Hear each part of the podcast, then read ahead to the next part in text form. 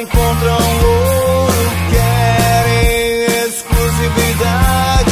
Os portugueses também querem a oportunidade. Em Boabas, a princípio é descoberto devido à bota que usavam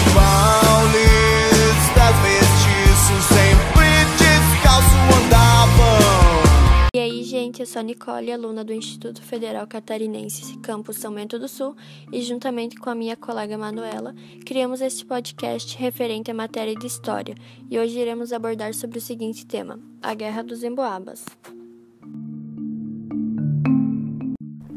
Guerra dos Emboabas. Esse conflito nativista aconteceu durante o período colonial. Pela metade do século XVII, Portugal vem passando por uma forte crise econômica, causada principalmente pelo fim da União Ibérica. A coroa portuguesa tenta sanar esse problema e resolve incentivar a busca pelos metais preciosos na sua colônia preferida, que é o Brasil. As pessoas da região de São Paulo resolvem se aventurar e desbravar o interior da colônia em busca de metais preciosos, como prata, ouro e diamante. Além disso, eles buscavam também aprisionar indígenas que vão servir de mão de obra escrava nas lavouras de cana-de-açúcar. Essas pessoas ficaram conhecidas como os bandeirantes. E finalmente, em 1693, o ouro é descoberto na região que hoje nós chamamos de Minas Gerais. Mas, naquela época, fazia parte de São Paulo, porque foram os paulistas que desbravaram toda essa região. A notícia da descoberta do ouro espalhou-se rapidamente por toda a Europa, e os portugueses começaram a migrar para a colônia em busca de uma vida melhor, de enriquecimento fácil com a descoberta das novas minas. Porém, o crescimento urbano rapidamente trouxe muita miséria, fome e guerra, e os imigrantes que chegaram depois à procura do ouro ficaram conhecidos como emboabas.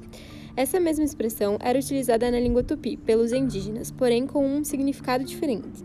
A expressão fazia referência a qualquer tipo de ave que tinha sua perna coberta de penas até os pés.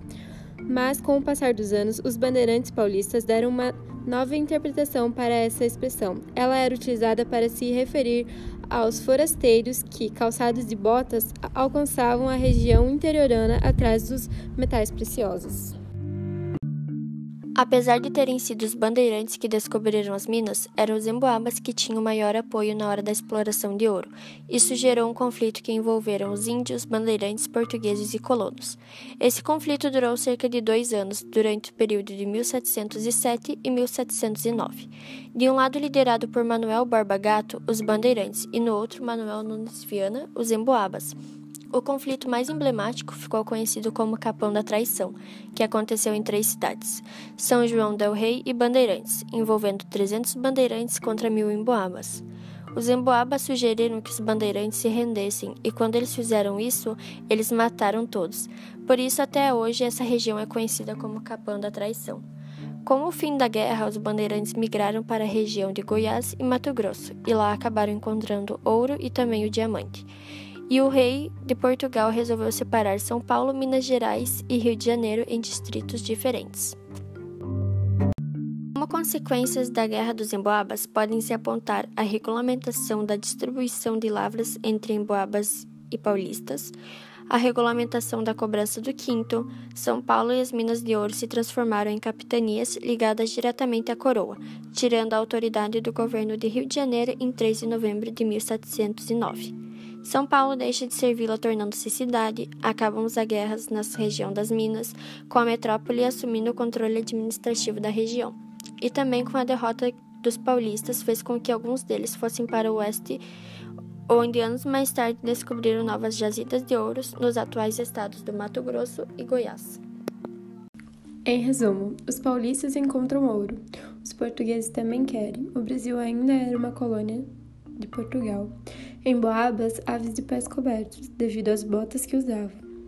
Borba Gato era líder dos bandeirantes, Nunes Viana era o líder dos emboabas. São Paulo virou cidade. Os perdedores vão para outro local, Mato Grosso e Goiás, e encontram mais metais preciosos. Porém, quem vence no final é os emboabas. Então, basicamente, essa foi a Garra dos Emboabas. Obrigada pela atenção, espero que tenham gostado.